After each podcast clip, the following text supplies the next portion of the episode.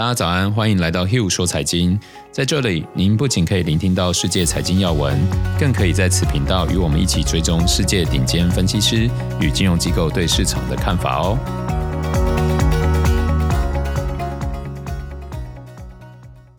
大家早，我是 Hill，今天是一月五号星期二。先跟大家一起回顾一下昨天欧美股市状况。昨天美国单日确诊新冠病例升至三十万例的纪录新高。英国首相下令英格兰全境实施防疫封锁，疫情担忧拖累美股创下五年来最差新年开局。美国乔治亚州参议员席位将于周日决选，其结果将决定共和党是否能继续掌控参议院。OPEC Plus 会议出现分歧，包括沙乌地在内的多数国反对二月增产。据报，中国证监会顾问称，北京可要求美国金融机构披露与军方的关系和交易。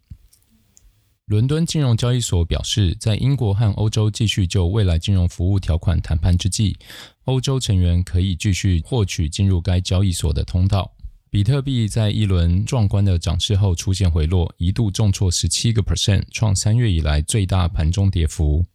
外汇市场方面，美元开始收复失地，因美国股市创两个月最大跌幅，英镑下跌。此前，英国首相下令全境封锁。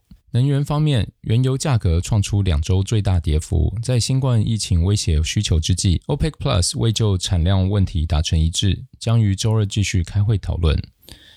金属方面，受美国实际值利率下降和美元走弱的提振，金价升至八周高位，突破一千九美元的关口。伦敦市场镍价创十六个月以来最大涨幅，因乐观的需求前景继续吸引投资者。接着就要来分享我对于市场的看法了。昨天是今年的第一集，讲了很多我对于今年的战略和观点，还没听的朋友再回去听一下哦。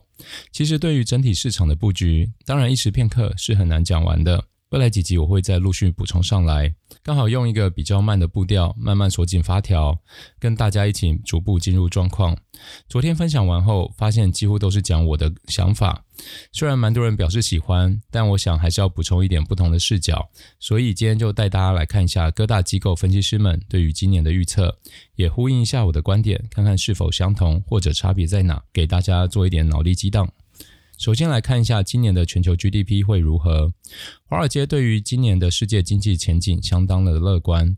预期在经过去年的波折后，将大幅的回升。最乐观的是 Morgan Stanley，他认为全球的 GDP 成长会有六点四个 percent。他们认为今年的第二季就会恢复到疫情前的前景。最悲观的则是花旗集团的五个 percent。他们认为疫情带来的 GDP 损失难以恢复，且各国在今年的复苏的速度将会不同步，也要考量疫苗在新兴国家的发放速度可能会不如预期。综合各家的数据，可以看到 GDP 预期的中值大约落在五点六到五点八个 percent 之间。而除了经济回升以外，另一个共识就是通货膨胀。不论是成熟或者是发展中的经济体，都将面临通货膨胀的课题。关于通膨的部分，我算是蛮早提到，而且也强调蛮多次。有兴趣的朋友可以回去听哦。这里简单的说一下。超过预期的通膨，最终会影响到各国央行的政策以及国债殖利率，就像花旗的担忧一样。各国的经济复苏的速度不同，如果经济还不够好，就碰上了通膨，央行在政策的实施上就会显得捉襟见肘。虽然还不足以影响利率政策，但是殖利率通常会提早反应，间接影响到债市。更严重的，还会进一步影响到股市。毕竟现在资金之所以这么乐观，有一部分就是建立在长期低利率所带来的高估值。因此，通膨的趋势是务必要紧盯着的。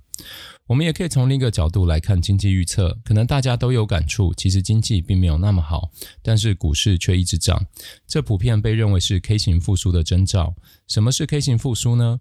一般我们在聊 V 型复苏、U 型复苏，指的都是经济面的走势，K 型复苏则不同。K 型上端代表的是金融市场，下端则是实体经济，两者不仅分离，而且还背道而驰。就像去年三月至今的状况，政府撒钱，金融资产的价格不断攀升，但是就业、实体经济的问题却始终没有解决。可想而知，K 型复苏隐含的问题就是贫富差距扩大，能靠资本赚钱的人变得更富有。而不能靠资本赚钱的人变得更贫穷，到最后会大幅减幅终端消费。这时如果再加上通膨，就很容易进入恶性循环。因此，大家在乐观看待股市的同时，也别忘了提醒自己有这个隐忧的存在。我们再来看看华尔街又是怎么看待今年的美国股市呢？刚刚有提到，提升股市的动力一部分来自于长期低利率带来的高估值，那另外一部分就是来自企业的强劲盈利展望。而且这恐怕不只是摆脱去年导致的过度乐观。根据彭博数据显示，第四季发布的财报公司中有一半都提高了前景的预测，是过去十年来最高的比例。因此，分析师们对于今年的整体收益预期也逐步提高。到了今天，标普五百指数公司年底前的每股纯益有望达到一百六十七元，这是二零二零年四月以来的最高水准，比七月份每股一百五十九元的预测提高了五个 percent。当然，这些是预测，并不是获利保证。事实上，虽然这些预期看似乐观，但是以现在的相对估值而言，可能也只是低标而已。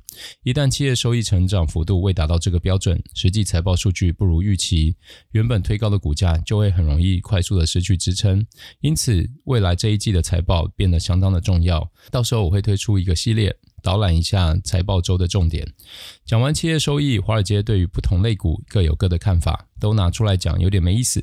不过，其中有一位操盘手 Jeffrey 的预测，我觉得是蛮有趣的，因为有一部分的看法与我刚好相反，所以来提一下。他是 Double Line Capital 的创始人，专精于债券市场，被称为 New Bond King 新债王。他认为通膨未来几个月可能会升破两个 percent，而且将居高不下。这点看法跟我差不多。不过，他认为小型股的表现会打败大型股。就与我昨天的观点是完全相反。实际上，现在多数人仍看好小型股，主要是过去几个月小型股的表现真的非常亮眼，而许多大型科技股已经盘整许久，在买什么都涨的大多头，投资人逐渐失去耐心。但我认为这个情况并不会持续太久。既然预期经济逐步回稳，这种时候企业盈利获利成长才是最能带给投资人信心的。近期进驻大型股是一个相当好的时机点。另外，他强调对于黄金看法保持中立，也是和我持续看多的方向相反。至于结果如何，我们就一起看下去。最后，华尔街另一个共识就是美元将在今年维持疲软。根据统计，在欧元、美元、人民币、日元和英镑这五种主要货币中，二十名分析师只有三位看多美元，有六位预期今年领涨的主要货币将是欧元，七位预测的是人民币，预期澳币将随着原物料行情上涨，人民币则将从中国经济复苏中受益。我认为今年哪一个货币会领涨不好说，众家分析师也是看法分歧。但可以确定的是，美元现在就是很弱。在我的投资组合当中，也是持续运用美元期货做贬值的避险。但就像昨天所说的，美国市场仍然是最主要的布局方向，而我更建议大家关注美元走弱带来的多元资产涨价的机会。有兴趣的朋友，欢迎收听昨天那一集，有更详细的说明。以上就是今天的 Hill 说财经，新年新希望，祝大家投资顺利，荷包满满。喜欢的朋友麻烦多分享、留言、按赞、留个五星评论，一点鼓励就能让我更有动力，每天分享更实用的投资观点。谢谢大家，我们明天见。